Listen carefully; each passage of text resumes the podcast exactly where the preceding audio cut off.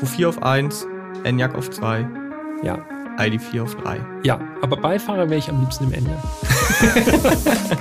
Erst fahren, dann reden. Der Autobild-Podcast für alle, die ihr Auto lieben. Die beiden Redakteure Jan und Peter schnappen sich ein Auto, testen es ausgiebig und gehen anschließend ins Detail. Was hat ihnen beim Fahren besonders gut gefallen und was hat sie genervt? Das alles hört ihr in Erst fahren, dann reden und damit ein herzliches Willkommen und ein herzliches Hallo von meiner Seite aus. Ich bin Peter Fischer und mir gegenüber sitzt wie immer Jan Götze. Hallo Jan. Hallo Peter, hallo liebe Zuhörerinnen und Zuhörer. Ja, Folge 33, eine Schnapszahl. Korrekt? Und äh, heute geht's um ein Elektroauto. Das stimmt. Bevor wir sagen welches, wer es noch nicht gelesen hat, erstmal der Sound. Ich frage mich, ja, Traditionell. ich frag mich ja immer, ob die Leute wohl mit geschlossenen Augen auf die Folgen klicken. Ne? So. Ganz Ich will, bestimmt. wissen, ich will noch nicht wissen, was es ist. Ich höre erst den Sound. Schreibt uns gerne an podcast.autobild.de. Ich glaube, das wird ziemlich schwierig. Ja, jedenfalls äh, jetzt traditionell erstmal der Sound. Sound.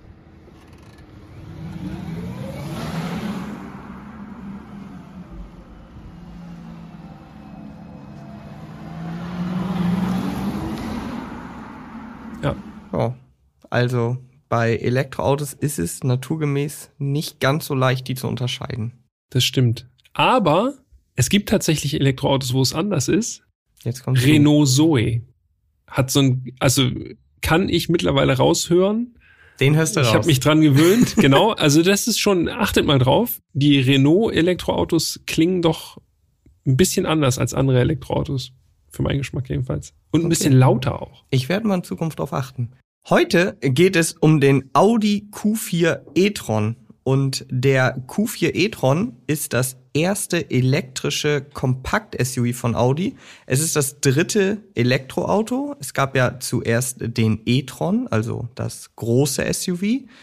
Dann den e-tron GT, also den Bruder des Porsche Taycan. Und eben jetzt den Q4 e-tron. Im Grunde der erste elektrische Audi, der jetzt in, ich sag mal, bezahlbare Regionen herunterkommt zu uns, ne? Absolut, ja. Das Auto ist seit Sommer 2021 erhältlich und er basiert auf der MEB-Plattform, genau wie die Markenbrüder Skoda Enyaq und VW ID4. Mhm. Die sind wir ja beide schon gefahren.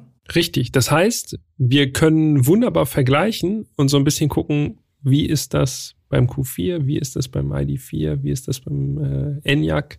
Wollen wir das so machen, wir- dass wir pro Kapitel quasi immer unseren Favoriten äh, nennen? Also, ja, das können wir gerne machen, auf jeden Fall. Das Das, sollten wir machen. Wenn wir schon äh, die Vergleichsmöglichkeiten haben, dann äh, müssen wir es auch ausschöpfen. Dann machen wir das so. Für alle, die jetzt keine Lust haben, in den Folgen wieder durchzuscrollen, also Enyaq Folge 16, Mhm. VW ID4 Folge 22. Wenn ihr die dann entweder vorher oder im Nachhinein hören wollt, um auch eine Vergleichbarkeit zu schaffen. Dann äh, müssen wir erstmal ein bisschen spezifischer werden, würde ich sagen. Denn wir haben ja gesagt, Audi Q4 e-tron. Grundsätzlich war das Fahrzeug, was wir hatten, ein Q4 e-tron, das ist richtig. Aber bei uns war das ja noch ein bisschen spezieller. Genau. Denn wir hatten nicht nur den Q4 e-tron, sondern wir hatten die Sportback-Variante. Also sozusagen, ja, ist das jetzt SUV-Coupé oder Fließheck? Es ist ein Sportback. Ja, und bei Audi steht Sportback ja so genau genommen für alles. ja, Es kann alles sein. Also ein A3 Sportback ist ein kompakter, ja. ein A5 Sportback ist ein viertüriges Coupé und ein Q4 Sportback ist ein SUV-Coupé, wenn man so möchte. Also, ihr müsst merken, den Q4 gibt es also in zwei Karosserievarianten als normales SUV und eben als Sportback und natürlich auch mit unterschiedlichen Motorisierungen. Und wenn man das jetzt vergleicht mit den Konzernbrüdern Skoda Enyaq und VW ID4, dann gab es den Q4 gleich von Marktstart weg in diesen zwei Varianten und Skoda und VW haben ja jetzt erst nachgelegt. Richtig, jetzt gibt es Enyaq Coupé und den ID5. Genau. Also VW hat dann eine andere Bezeichnung gewählt für dieses SUV-Coupé, dieses elektrische. Aber äh, es fällt schon auf, ne? Also äh, alle bieten das MEB-Fahrzeug als SUV im, in den gleichen Karosserievarianten an. Ja, man versucht halt die Kuh zu melken. Ist Ja. ja, auch legitim.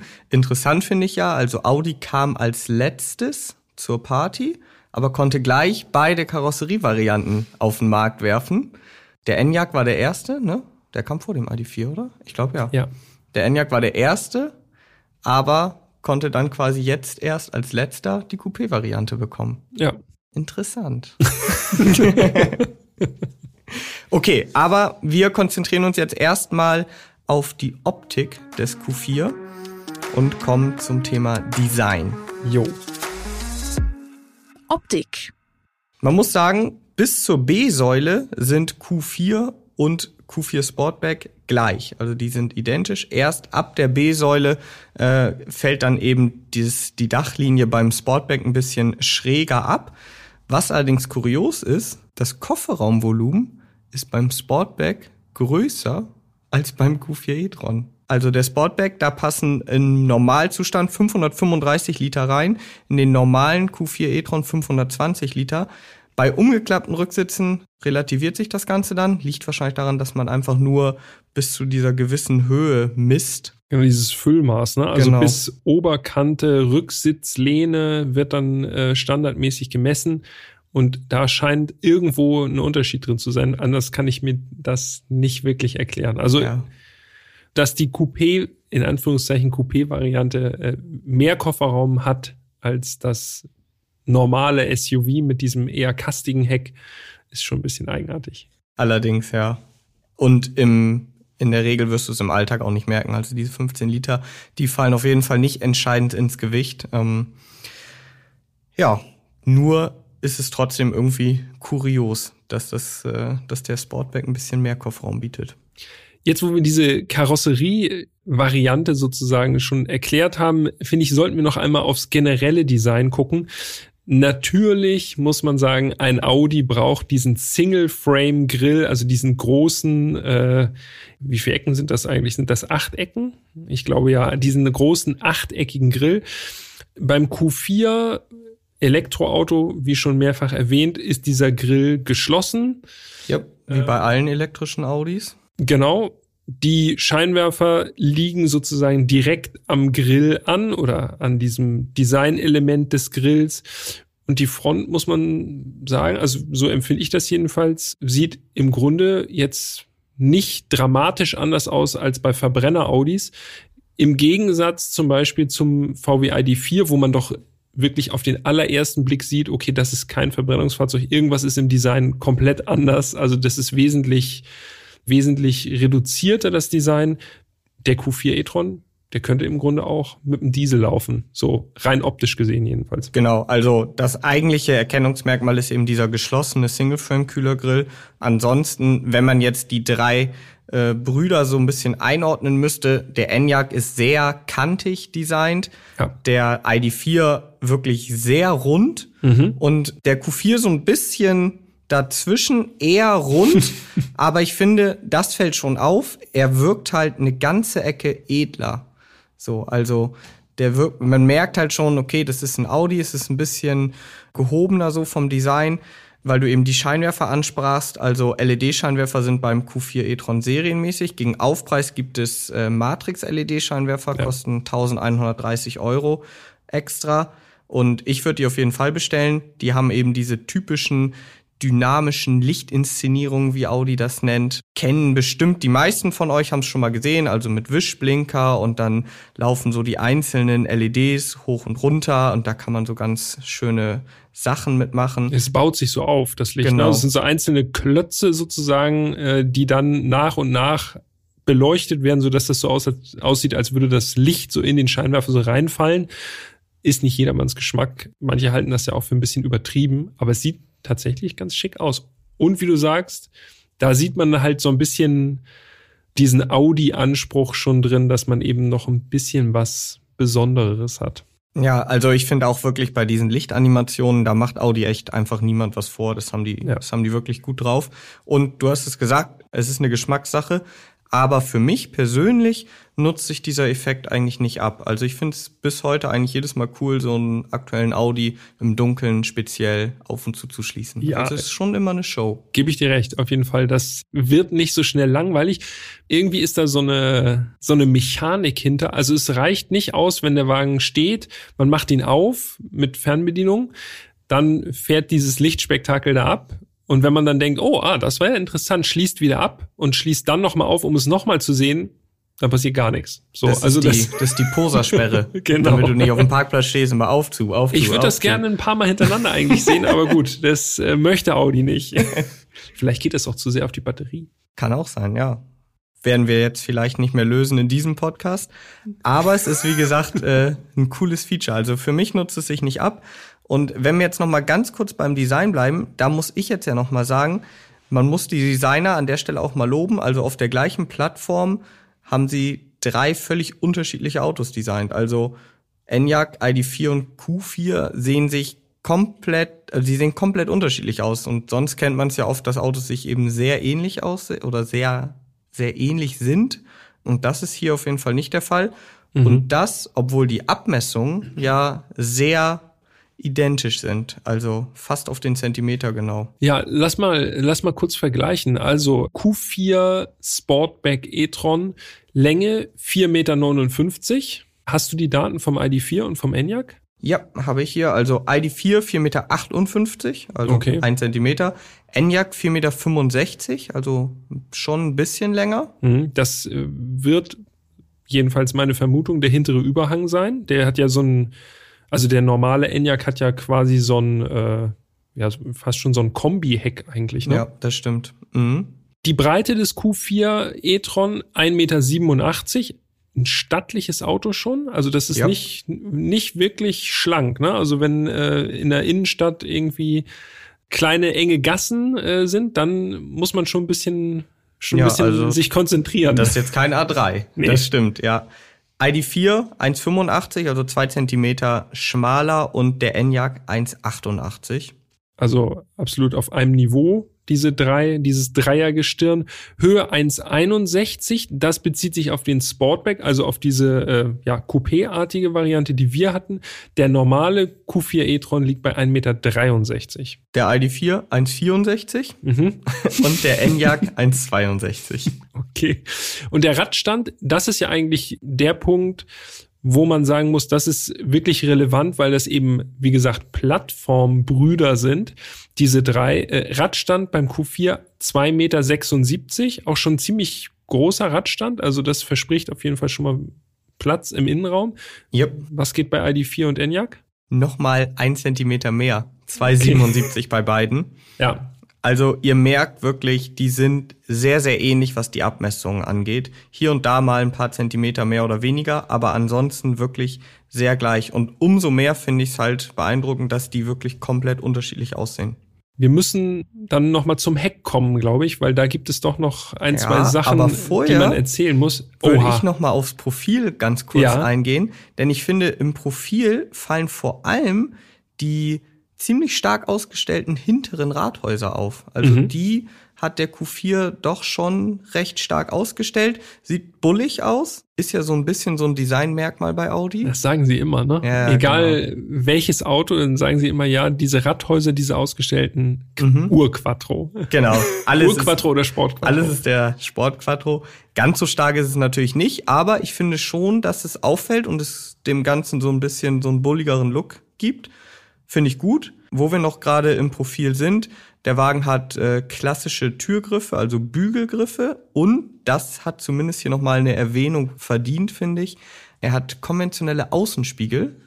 Und das sage ich jetzt so, als wäre das Hey, was ja. richtig Besonderes. Aber der e-tron, also der große Bruder, das große SUV, das 2018 auf den Markt kam, den gibt es ja mit Kameras anstelle von Außenspiegeln. Das war damals wirklich so richtig was ganz krasses. Super futuristisch. Erstes Auto mit Kamera-Außenspiegeln? VW XL1. Ja. Also nicht der e-tron, ne? Was Nee, nee, äh, viele nee. denken, aber es gab diesen VW XL1, dieses ganz, ganz kleine, ganz sparsame Ding. Mhm. Und das war, glaube ich, das erste Auto, was Kamera-Außenspiegel homologiert hatte. Diese Option auf Kameras gibt es beim Q4 e-tron nicht. Also ja. auch gegen Aufpreis nicht. Es gibt immer konventionelle Außenspiegel. Ich finde das nicht schlimm, denn äh, diese Kameras, die sind doch gewöhnungsbedürftig, finde ich persönlich.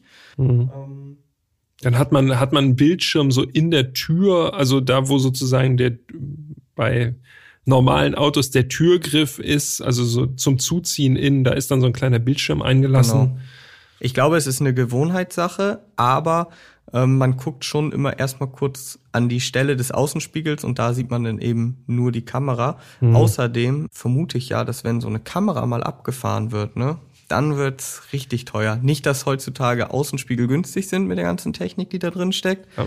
Aber diese Kameras sind sicherlich noch ein bisschen, noch ein bisschen teurer. Wahrscheinlich ja. Und der Spiegel, ja, da wischt man einmal mit dem Tuch rüber und dann ja. weiß man auf jeden Fall, das funktioniert, äh, hat sich bewährt. Also, also ich dir recht. Um es kurz zu machen, wir vermissen beide die Option auf Kameras nicht beim Q4. Nein, nicht wirklich. Jetzt habe ich hier noch eine Sache, wo ich mir gerade das Bild angucke, die immer noch im Profil ist. Äh, und zwar geht's um den Ladeanschluss. Mhm. Finde ich, ist bei Elektroautos eine wichtige Sache, wird gar nicht so oft thematisiert. Aber ich finde, die Position ist schon wichtig. Beim Q4 ist er auf der Beifahrerseite hinten. Und jetzt könnte man natürlich sagen, ja, warum ist das jetzt so wichtig, wo der ist? Ich brauche ja einfach nur das Kabel. Hauptsache er ist da. Genau. Irgendwo. Ich muss das Ding einfach nur anschließen. Aber so einfach ist es nicht, ne? Je nachdem, wo man wohnt, wenn man jetzt zu Hause einfach auflädt, dann ist es wahrscheinlich für die meisten relativ egal, weil man kann einfach vorwärts oder rückwärts ins Carport oder in die Garage fahren. Mhm. Wenn man aber in der Stadt wohnt, so wie wir, und es auch mal Ladesäulen gibt, die einfach parallel zur Fahrbahn sind, dann könnte man schon drauf kommen, wenn jetzt der Anschluss auf der Fahrerseite ist, sprich zur Fahrbahn, muss ich das Kabel entweder extrem weit um das Auto rumlegen, wenn es denn so lang ist, oder über das Auto drüber, weil die Ladesäulen natürlich nicht auf der Fahrbahn stehen, sondern auf dem Fußweg. Ja. Und deshalb ist allein schon wichtig, dass meiner Meinung nach zumindest der Anschluss auf der Beifahrerseite ist. Oder was es ja auch gibt, so ist es bei mir jedenfalls auf der Ecke, äh, da steht eine Ladesäule in so einer Parktasche. Ne? Das mhm. heißt, man fährt also im Grunde so schräg in diese Tasche rein und hat dann die Ladesäule sozusagen, ja, vor sich. Vor, genau, direkt im Sichtfeld. Und wenn es dann ein Auto ist, was den Ladeanschluss hinten hat, dann muss man auf einer vierspurigen Straße rückwärts in diese Parktasche rein. Das ist nicht so geil. Also, ihr merkt schon, das ist äh, eine wichtige Sache. Ich finde ja vorne immer ganz gut. Ja. Das ist tatsächlich, also im Grill, zum Beispiel Kona Electric hat, äh, hat den Ladeanschluss vorne.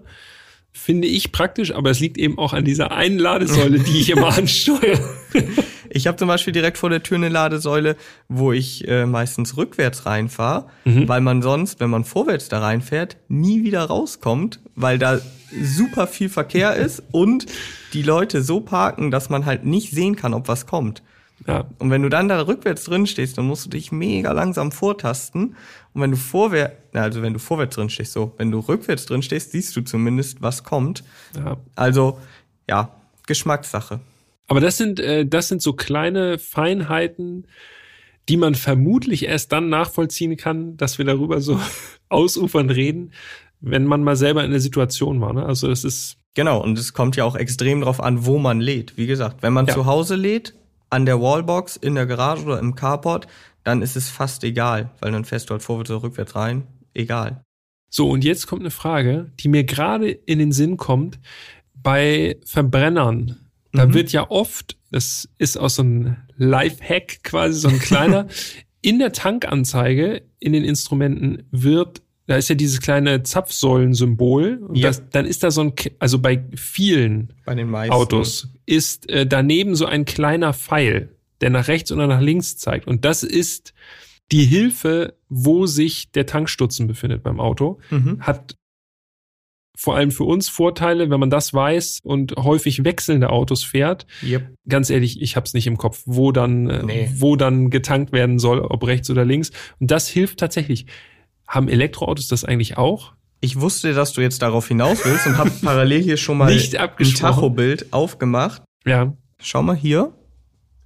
neben der Batterie Oh yes. ist beim Ja. Q4 zumindest auch so ein Pfeil zur rechten Seite. ja, hilfreich. Also der Q4 hat es auf jeden Fall. Bei anderen Autos müssen wir in Zukunft mal drauf achten, also anderen Elektroautos. ja, Weil es haben eben auch nicht alle Verbrenner. ja. Okay. Das war aber ein langer Exkurs nur zu der Position des Okidoki. Ladeanschlusses. Jetzt kommen wir aber dann mal zum Heck, finde ich. Ja, sehr gerne. Das Heck, wir haben schon gesagt, es ist so eine Art Fließheck, durchgehendes Leuchtenband. Die Rückleuchten sind sozusagen so verbunden. Das sieht auch schick aus, finde ich. Da gibt es natürlich auch wieder so eine Leuchtgrafik. Genau. Die Blinker sind schön animiert und so. Claro, muss sein. Und was dann noch auffällig ist, ist dieser Spoiler, der quasi so frei steht äh, und die Heckscheibe so ein bisschen einteilt in einen ganz unteren Bereich und in den oberen Bereich. Ja, das Sportback sieht sportlicher aus irgendwie, aber ich muss sagen, jetzt so ganz unter uns, ich finde den normalen Q4 e-tron irgendwie gelungener. Muss Ja. ich sagen. Ist so ein bisschen pummelig, das Heck. Dito.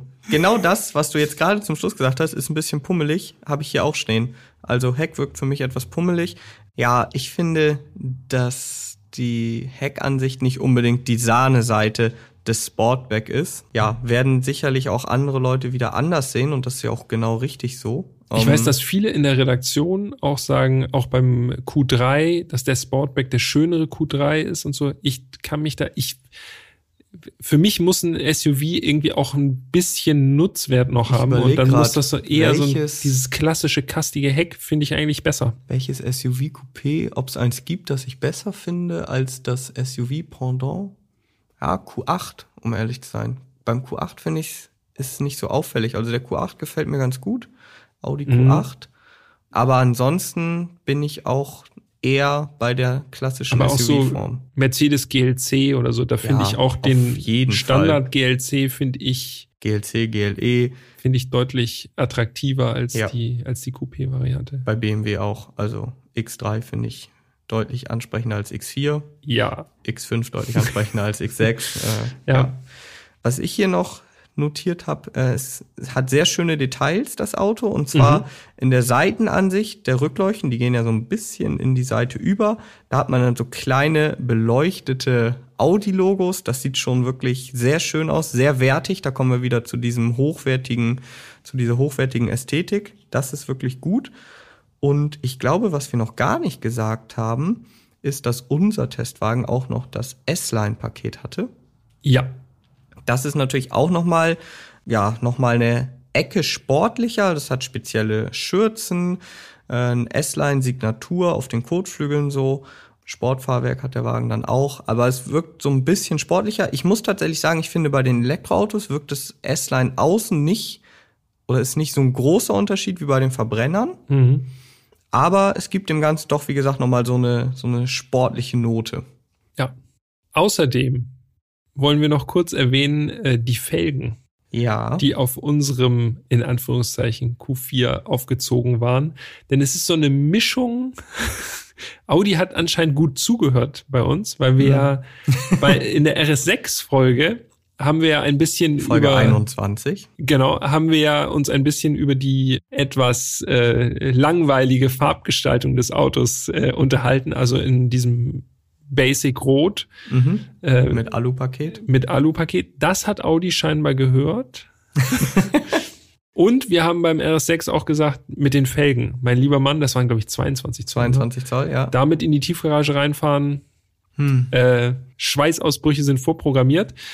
Beim Q4 wurde das angepasst. Haben sie uns extra kleine Felgen gegeben, damit, damit nichts kaputt geht. Aber dafür eine sehr spannende Außenfarbe. Die, wir, wir kommen erstmal zu den Felgen. Ja, Eigentlich ist bei S-Line, wenn ich mich richtig entsinne, 20 Zoll Standard, ne? genau. Also es gibt den Q4 mit Felgengrößen zwischen 19 und 21 Zoll.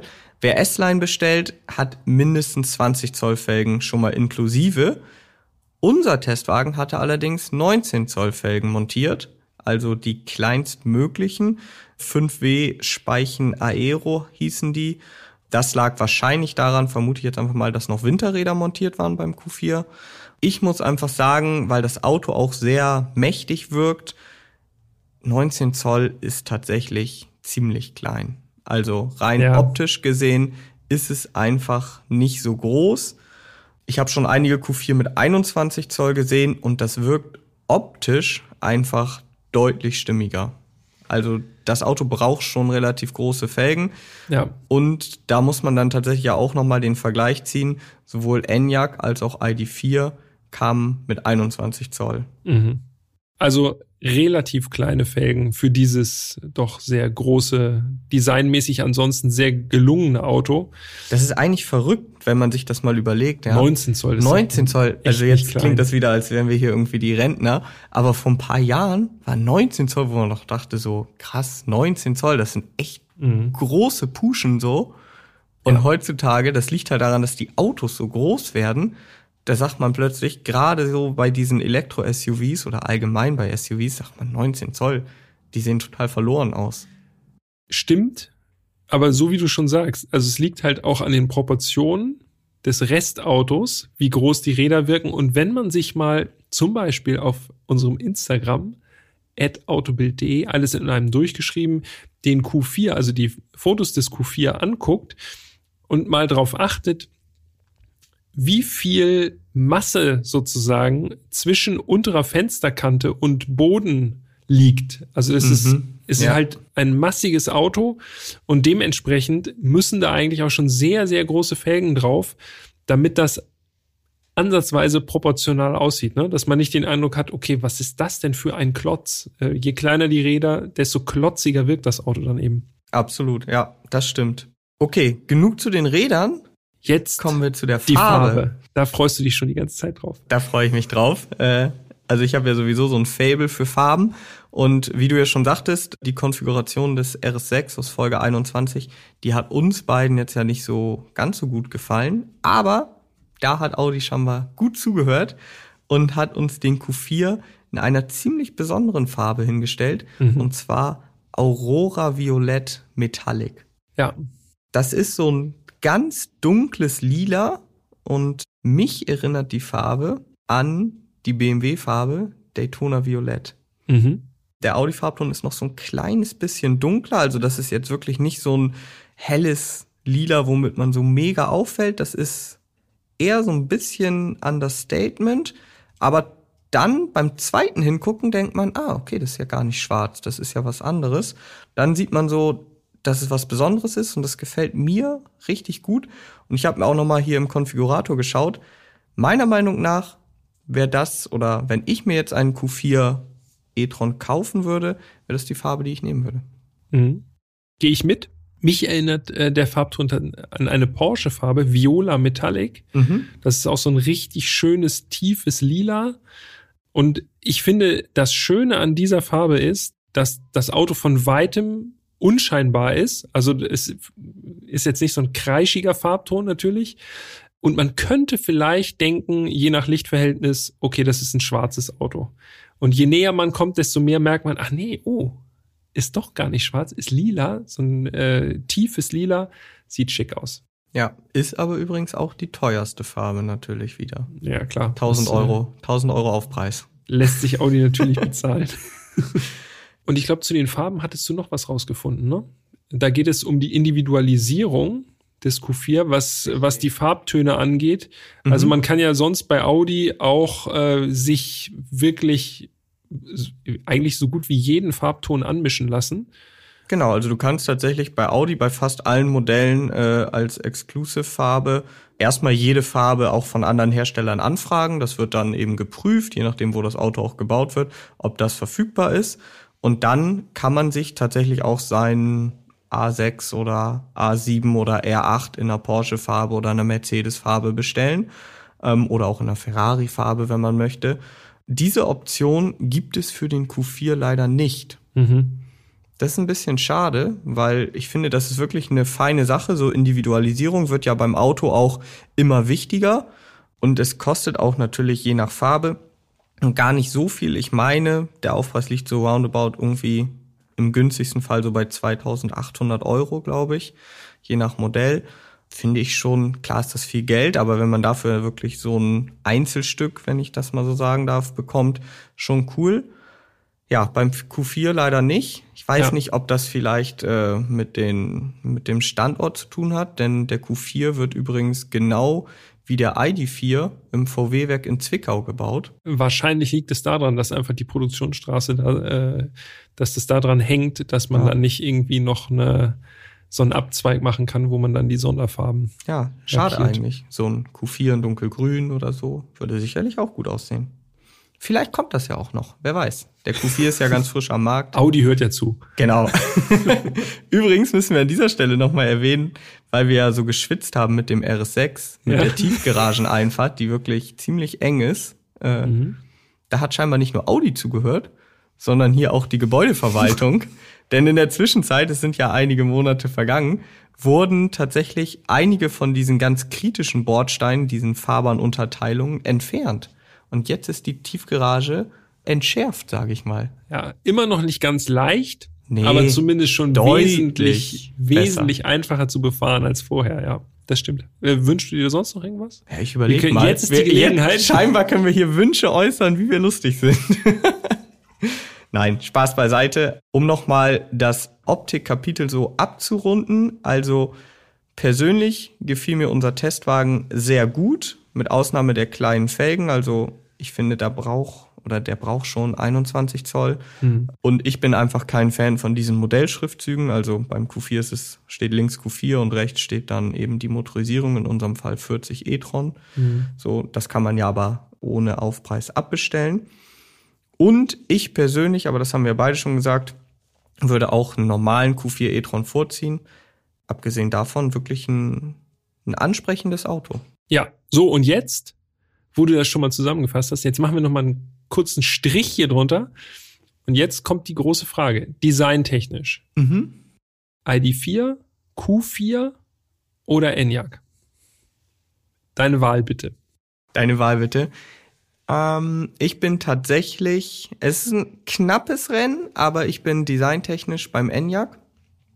Mm, dazu muss ich sagen, der Enyaq, den wir hatten, der sah auch gut aus. Der hatte Sportline in diesem Blau, Energy Blau heißt das, glaube ich, äh, mit 21 Zoll Felgen. Und ich mag eben dieses kühle, eckige Design. Also der Enyaq, so wie wir ihn hatten, steht auf 1. Dann kurz dahinter der Q4, der gefällt mir auch ganz gut. Der ID4 ist nicht so mein Geschmack, muss ich sagen. Ist Mhm. mir zu rund gelutscht. Bisschen knubbelig, ne? Ja. Ja, ja geht mir genauso. Eins, zwei, drei äh, kann ich nur unterschreiben auf eins der Enyaq. Zumindest so, wie wir ihn hatten. Sah Ja. sehr, sehr schick aus. Ja. Okay, äh, gut. Haben wir das schon mal festgestellt? Ein, Einigkeit, Einigkeit wie immer. Einigkeit beim Design. Vielleicht ist es beim Innenraum anders. Innenraum. Das erste, das mir beim Innenraum aufgefallen ist, ist jetzt wahrscheinlich für die wenigsten überraschend, aber möchte ich trotzdem an dieser Stelle ganz am Anfang loswerden. Der Innenraum des Q4 wirkt sehr hochwertig. Also man hat gleich so dieses typische Audi-Feeling, wenn man einsteigt. Alles, was man anfasst, fühlt sich sehr wertig an. Es sieht sehr gut aus. Die Verarbeitung ist top, die Materialien sind sehr gut. Und das lag jetzt auch nicht nur daran, dass unser Wagen auch äh, das S-Line Interieur-Paket hatte, also S-Line außen und innen.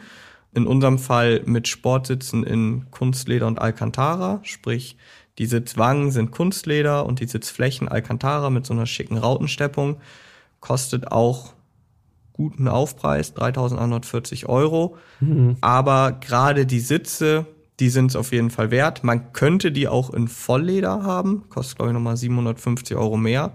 Würde ich jetzt gar nicht unbedingt wählen. Ich finde diese Das Alcantara, Alcantara sieht schick aus. diese Alcantara Kunstleder-Kombi richtig gut. Und man sitzt auch hervorragend in Ja. diesen Sitzen. Also Absolut. wer jetzt denkt, okay, S-Line, Sportsitz, das ist irgendwie äh, eine harte Angelegenheit oder so, überhaupt gar nicht. Also absolut langstreckentauglich, Ja, mega. sehr schön einstellbar, so ergonomisch, tipptopp. Ja, man kann auch optional so eine rote Rautensteppung haben, wer es ein bisschen sportlicher mag. Ist natürlich auch ein bisschen abhängig, finde ich, immer von der Außenfarbe zu lila. Wäre rot jetzt ein bisschen für meinen Geschmack, und das soll schon was heißen, ein bisschen zu wild. Äh, so, aber ist auch auf jeden Fall möglich. Und wir saßen jetzt zwar nicht, also ich zumindest nicht, weiß nicht, ob du mal einen Q4 in der Basis gefahren bist, diese Basissitze einfach von den Bildern her sehen die halt schon, ja, eine ganze Ecke weniger unterstützend aus. Also die haben auch eine normale Kopfstütze und die sehen halt eher aus wie Stühle. Und die Sportsitze, die lohnen sich auf jeden Fall. Außerdem ist ja im S-Line Interior Paket sind nicht nur die Sportsitze drin, sondern auch ein schwarzer Dachhimmel. Das finde ich immer top. Habe ich glaube ich schon zur Genüge hier kundgetan. Aber das ist äh, schon breit gewalzt. Das ist wirklich, ja. also es verleiht dem Ganzen immer so ein sportliches Feeling, ohne dass es drückend wirkt bei den meisten Autos. Außerdem noch so Kleinigkeiten, Edelstahl, Pedalerie. Das sind jetzt Sachen, die sind nice to have, aber würde ich jetzt keinen großen Wert drauf legen. Fühlst du das nicht? An den Füßen. Ich fahre nicht barfuß. ist eigentlich nur ein Optikding, ne? Ja. Also ganz ehrlich, aber wann guckt man jetzt meinen Fußraum? Also ich mache das jetzt nicht so häufig. Äußerst selten. Ja. Ja. ja. Wie gesagt, das gibt's dann halt einfach zusätzlich in dem ja. Paket. Jetzt müssen wir noch mal einen, einen kleinen Schritt zurück machen. Cockpit-Aufbau. Du hast ja schon gesagt, das Ganze sieht gewohnt Audi-mäßig ich würde mal so sagen, ein bisschen kühl technisch, aber sehr hochwertig. Also mhm. da ist jetzt nichts irgendwie mit irgendwie was Verspieltes oder so drin, sondern das ist schon sehr, sehr klar alles von, äh, vom Design im Innenraum. Anders als Enyaq und ID4 hat der Q4 etwas, äh, ja, was den anderen so ein bisschen abgeht, zumindest in der Größe, und zwar digitale Instrumente, und zwar ein Virtual Cockpit, was wirklich auch so groß ist wie bei konventionellen Autos von Audi. Also da gibt es nicht diesen kleinen Bildschirm, wo man jetzt nur die nötigsten Informationen drauf hat, so wie ENIAC und ID4 das ja haben. Also was so ein bisschen so wie so ein Fahrradcomputer manchmal wirkt. Mhm. Von der Größe, also skurril klein auf jeden Fall. Ja, also da ist ja bei ENIAC und ID4 ist ja bewusst so reduziert gehalten und der Q4, der hat eben ein 10,25 Zoll digitales Cockpit und dadurch wirkt er halt viel mehr wie ein ganz normales Auto. Also ja. man hat da halt ganz normale Anzeigemöglichkeiten. In unserem Fall hatten wir jetzt noch das äh, Virtual Cockpit Plus an Bord. Da hast du wirklich unzählige Einstellmöglichkeiten, kannst du die Karte groß anzeigen lassen etc. Also eigentlich letztendlich so, wie man es von den meisten modernen Audis kennt. Finde ich ja absolut top, muss ich sagen. Also diese reduzierte Ansicht, die ist jetzt nicht störend, aber wenn ich die volle Ansicht, nenne ich es jetzt mal, haben kann, finde ich es halt geiler. Also mir gefällt das normale Cockpit, so wie es jetzt im Q4 ist, besser als diese kleineren in, im ID4 oder auch im Enyaq. Ja. Aber ist schon ein bisschen übersichtlicher. Du hast halt irgendwie den Eindruck, du hast mehr Informationen und die Informationen haben auch die entsprechende Fläche. Und du kannst es ja auch modifizieren, sozusagen einfach äh, durch die View-Taste kannst du ja verschiedene Grafiken sozusagen reinlegen, kannst du das Navi direkt als Karte einblenden lassen und so. Das ist schon. Also du hast tatsächlich auch drei praktisch. unterschiedliche Darstellungsoptionen, Classic, Sport und e-tron bei diesem Virtual Cockpit Plus. Das ist schon eine feine Sache, finde ich. Also das ist gut. Außerdem Unterschied, der Navi-Bildschirm beim Q4 ist der in den Armaturenträger eingelassen. Ja. 11,6 Zoll misst der. Da haben eben Enyaq und ID4 den so aufgesetzt. Auch das ist Geschmackssache.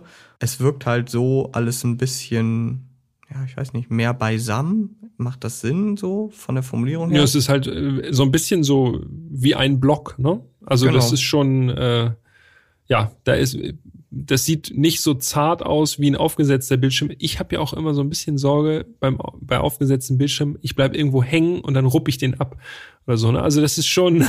ich weiß jetzt nicht, ob das passiert. Da musst das du aber wirklich so gewaltig passiert. hängen bleiben. Da muss man schon sehr, sehr gut hängen bleiben. Aber trotzdem irgendwie, wenn das wirklich eingelassen ist in den Armaturenträger, finde ich, sieht das. Es ist ja eben so aus einem Guss da. Ne? Absolut. Und was wirklich hervorragend ist beim Q4, er hat noch klassische Knöpfe und Tasten. Ja. Also das ist, ja, einfach gut zu bedienen. Das kann man leider nicht anders sagen. Die Klimabedienung, ganz klassisch, Tasten, wärmer, kälter, mehr Lüftung, weniger Lüftung. Ja, und auch mit nach oben, nach unten. Ne? Also genau. Also es ist so ein kleiner Wippschalter sozusagen für die Temperatur. Nach oben klicken wird's wärmer, nach unten klicken wird's kälter. Ja, geht es besser? Nein. Nein. Und wir haben ja gerade beim ID4 auch ein bisschen geschimpft, so diese Touchflächen zum Mhm. Wärmer und Kälter machen. Die lenken halt auch ab. Man findet sie nicht so einfach. Diese Tasten, das ist halt über Jahre gelernt. Man weiß, wo die sind. Man klickt, man kriegt ein haptisches Feedback.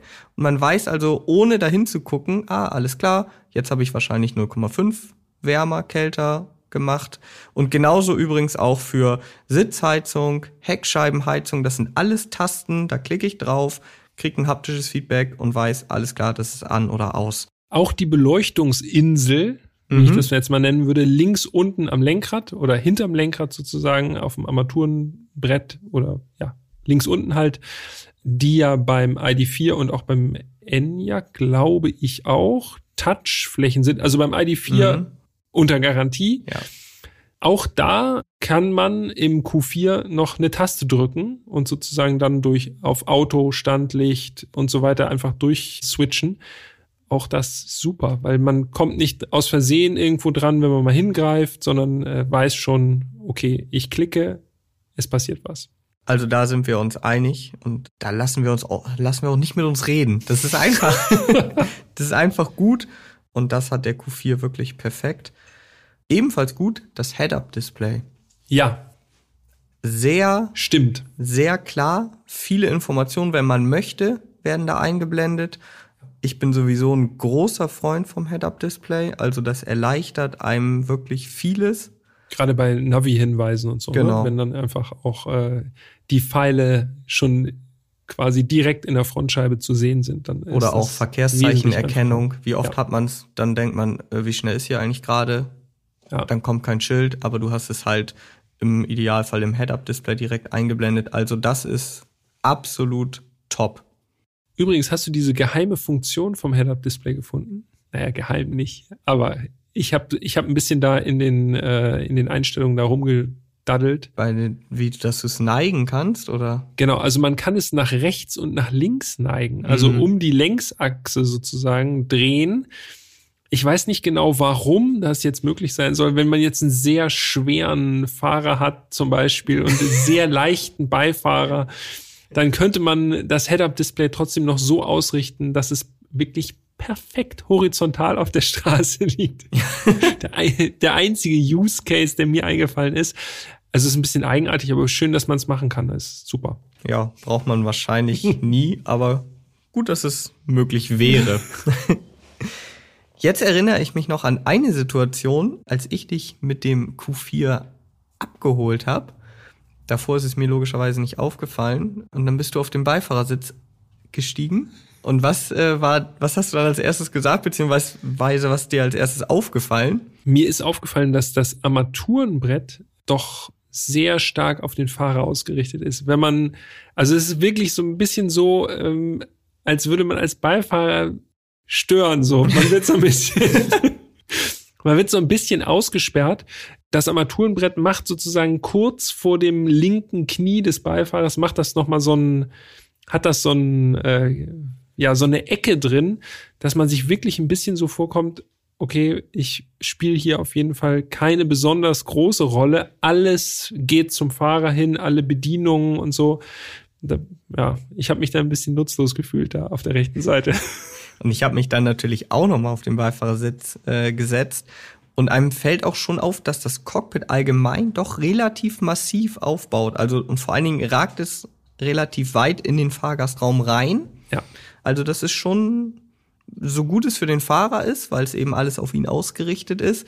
So, ja, ich weiß, ist jetzt störend, es ist einfach nur unkonventionell für den Beifahrer. Wenn man vorne links sitzt, ist alles super, ne? Also auch von der Bedienbarkeit Auf und dem so wichtigen alles. Platz. Äh, genau, auf dem wichtigen Platz. Da ist, äh, hat man wahrscheinlich weniger schwierige Gefühle dabei, aber als Beifahrer ist es schon ein bisschen komisch, so, Ja. so ein bisschen außen vor zu sitzen. Jetzt haben wir alles im Cockpit behandelt, vorne. Nur das eine entscheidende Teil noch nicht. Da haben wir die ganze Zeit so drumrum manövriert. Das haben wir uns aufgeschrieben. Wir müssen auch dazu sagen, dass wir, wir spielen ja mit offenen Karten hier. wir nehmen diesen Podcast zum zweiten Mal auf. Ist es nicht Also erstaunlich? diese Folge zum Q4, ja, die nehmen wir zum zweiten Mal auf. Warum? Denn vorher hatten wir ein Störgeräusch auf dem einen Mikrofon. Wir haben den Fehler jetzt gefunden. Das heißt, wir können uns hier die Bälle jetzt eigentlich zuspielen. Wir müssen das eigentlich so super professionell jetzt alles hinkriegen, weil wir das alles schon mal gemacht haben. Ja, genau.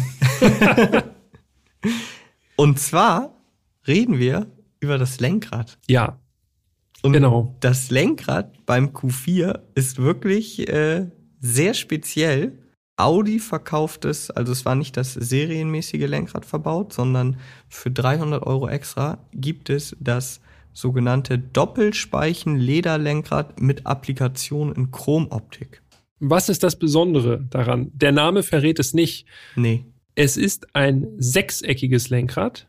Ja, wenn man das sagt, dann hat jetzt jeder so ein Bild vor Augen. Sechs Ecken. Ja, aber Lenk- es sieht ja tatsächlich. Ja, es stimmt sieht ja auch. genauso aus, wie Es man sich ja auch, vorstellt. es ist wirklich sechseckig.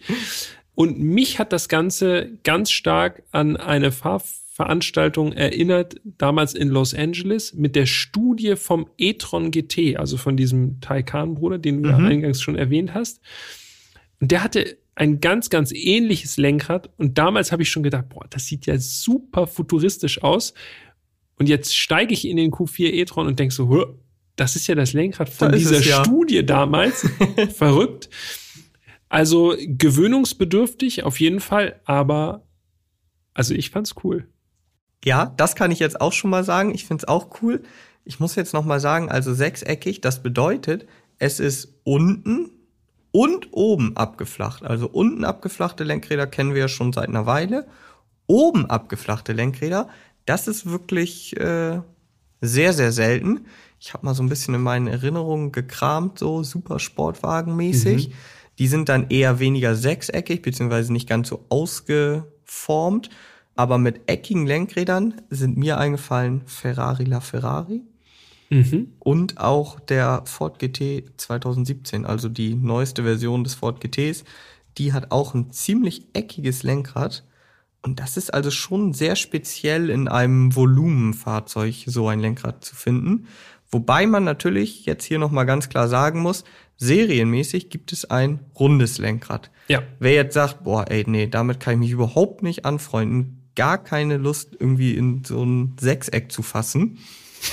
es gibt auch ein rundes Lenkrad für den Q4. Aber man kann, glaube ich, sagen, selbst wenn man am Anfang irgendwie skeptisch ist oder sich fragt, was soll das jetzt? Wenn man damit fährt, es ist eigentlich top. Definitiv. Es ist so ein bisschen eigenartig, weil der Q4 e-tron ja von außen recht konventionell aussieht eigentlich vom Design. Mhm. Und dann steigt man ein und denkt so, wow, was geht denn jetzt ab? Also das Cockpit sowieso schon futuristisch designt, würde ich sagen, mit den Bildschirmen und so, aber Ja. das Lenkrad setzt ihm ganz nochmal die Krone auf. Ja. Und das Lenkrad hat auch Tasten. Und jetzt könnte der Moment kommen, wo wir nicht einer Meinung sind. Der wird kommen. Ja, allerdings. Die Tasten am Lenkrad haben die gleiche Funktionsweise wie zum Beispiel beim VW ID4, also hört gerne noch mal in die Folge rein.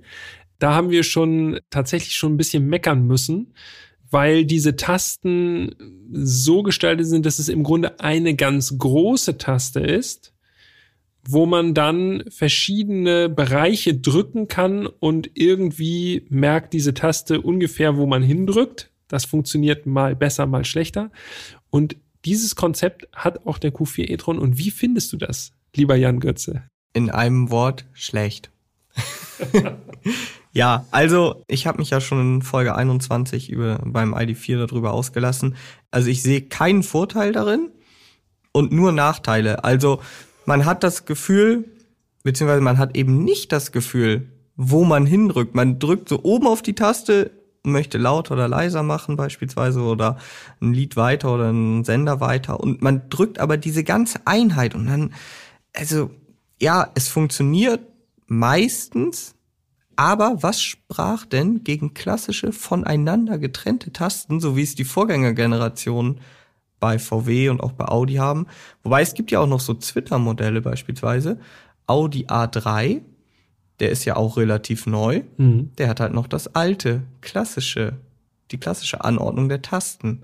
So, und wenn man das Auto dann mal fährt, dann ist es schon, also für mich gibt es einfach keinen Vorteil. Und das Schlimmste, das Schlimmste ist, dass mir die gute alte Rolle zum Laut und leiser machen fehlt. Ja, das stimmt. Es, die ist es einfach. Gibt, es gibt Tasten, ne? Genau, du hast auch also Tasten ist, zum äh, laut ja. und leise machen. Mit der Rolle kannst du erstmal viel besser und schneller laut und leise machen ja. als mit Tasten. Und die ist halt einfach perfekt. Die funktioniert. Also, ja, da muss ich sagen, wenn man jetzt ganz penibel ist, dann hat das vielleicht beim Q4 ein bisschen besser funktioniert und ein bisschen zuverlässiger als beim ID4, aber immer noch nicht ansatzweise so gut wie mit den alten Tasten. Ja, grundsätzlich ja. Jetzt kommen zwei Einwände von meiner Seite. Also erstens, wie du auch schon gesagt hast, äh, wenn man penibel ist, äh, muss man es erwähnen und das äh, möchte ich machen, weil es ist mir aufgefallen, dass selbst mit diesen mit dieser einen großen Lenkradtaste habe ich beim Q4 e-tron nicht Doppelklicker gehabt, was beim ID4 im Grunde so gut wie jedes Mal passiert ist, dass ich irgendwie Doppeltasten gedrückt habe. Und irgendwie fühlt sich das Ganze ein bisschen präziser an als beim ID4. Das heißt, da wo ich gedrückt habe, da habe ich dann auch dementsprechend die Funktion erwischt. Also es war nicht so, dass ich irgendwo gedrückt habe und, uh, und dann fühlt sich das so komisch an, als wäre das so eine Wippe oder so. Also von der Funktion her hat das gut funktioniert bei mir. Von daher bin ich, ich bin jetzt kein großer Fan davon, aber solange es alles funktioniert und sich gut anfühlt beim Bedienen, wunderbar. Haken dran für mich. du hast die Rolle erwähnt. Also ja. diese kleine Walze zum lauter leiser machen. Vermisse ich im Q4 e-tron überhaupt gar nicht, vermisse ich aber grundsätzlich auch in keinem Audi, denn es gibt ja noch auf der Mittelkonsole rechts so in Richtung Beifahrer, da wo keiner sitzen mag, da, da gibt es noch diesen kleinen Drehdrücksteller der nur für die Audiofunktion ist. Also das heißt, äh, so ein kleines Rädchen, wo man lauter leiser drehen kann, aber man kann auch dadurch, dass man das nach rechts oder nach links klickt, kann man zum Beispiel auch den nächsten Track springen oder eben zurückspringen, je nachdem, oder in die nächste Radiostation, wie man, wie man es auch will. Und dieses Teil gibt ist es im für Q4 mich, nicht. Müssen wir schon Warte sagen. ab. Dieses Teil finde ich, also das ist für mich auf jeden Fall das Teil überhaupt, wenn es um Lautstärke geht, egal in welchem Audi, weil das super gut erreichbar ist mit der rechten Hand super intuitiv, zu bedienen. Und dieses Teil gibt es beim Q4 zwar nicht, das ist richtig, aber was es gibt, es gibt das Ganze als kleine runde Touchfläche, mhm. so dass man anhand des Randes dieser Touchfläche kann man lauter drehen und leiser drehen. Das funktioniert wunderbar, alles exzellent. Und man kann dann eben auch nach rechts und nach links klicken nochmal für den nächsten Track oder den davor. Von daher, von meiner Seite aus, alles bestens. Und das ist ganz witzig, denn diese Fläche oder auch vorher den Drehdrückknopf benutze ich nie. Wirklich, das ist einfach komplett unbenutzt. Ich benutze immer alles am Lenkrad, weil für mich ist das komfortabler. Aber da sieht man mal, wie unterschiedlich die Nutzungsweise sein kann. Ja. Und wenn wir gerade schon bei Musik sind, dann können wir auch noch mal an dieser Stelle erwähnen, der Q4 hat ein Sonos Soundsystem an Bord. Und das ist insofern zumindest erwähnenswert, denn eigentlich setzt Audi ja bei den meisten Modellen auf Bang Olufsen Soundsysteme. Beim Q4 ist eben jetzt das größte Soundsystem von Sonos. Wer Sonos nicht kennt, die machen so, ja, fürs Heimnetzwerk machen die so WLAN WLAN Lautsprecher in verschiedenen Größen ich weiß gar nicht, ob der Q4 das erste Audi-Modell mit Sonos-Anlage ist. Ich glaube fast ja, aber da will ich mich nicht zu weit aus dem Fenster lehnen. Also mir wäre es auch noch in keinem anderen aufgefallen. Es gibt auf jeden Fall insgesamt quasi drei unterschiedliche Soundsysteme. Es gibt die Basis, dann gibt es ein sogenanntes Soundsystem für 290 Euro Aufpreis und es gibt das Sonos-System, das kostet 700 Euro, also auch noch vertretbar, finde ich, für ein Soundsystem und hat mir tatsächlich richtig gut gefallen. Also guten Sound geliefert. Ähm, ich habe auch zu Hause Sonos-Produkte und bin ganz angetan davon. Also da Haken dran. Wer gerne Musik hört, der sollte diese 700 Euro einplanen. Sie hörten unbezahlte Werbung. Ja, wichtig. Er ist, er ist einfach überzeugt. okay. Haben wir noch was zum Innenraum? Doch, eine Sache habe ich noch zum Innenraum. Eher im Bereich Hardware. Ja. Sportback, abfallende Dachlinie zum Heck. Ich Als ich das Auto sagen, gesehen habe, Wir müssen noch hab ich- hinten einsteigen. habe ich genau, habe ich nämlich gedacht, oh, das wird hinten auf jeden Fall eng für mich. mhm. Aber du fängst an. Ja, bei mir ist es halt relativ einfach. Mit 1,83 sitze ich total gut hinten. Also ich habe keinerlei Probleme, weder beim, bei den Knien noch bei der abfallenden Dachlinie. Und genau das, was Peter gerade angesprochen hat, ist ja bei Coupés und auch bei SUV-Coupés immer so eine Sache. Es sieht zwar sportlich aus, aber nachher sitzt man da irgendwie so mit angewinkeltem Kopf oder Ja. sitzt wie in so einer Höhle, weil alles so dunkel ist und die Scheiben so schmal. Äh, war bei mir mit meiner Größe gar kein Problem, aber jetzt kommst du. 1,95. Kein Problem. Richtig gut. Ich weiß nicht, wie sie es gemacht haben, aber ich kann hinten echt gut sitzen, auch wenn der Sitz vorne auf mich eingestellt bleibt.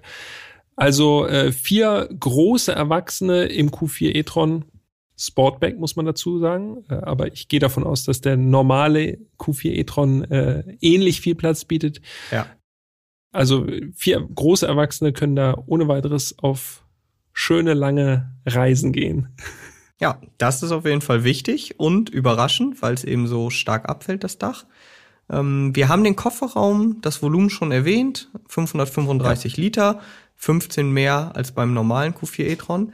Aber eine Sache möchte ich hier noch positiv hervorheben. Mhm.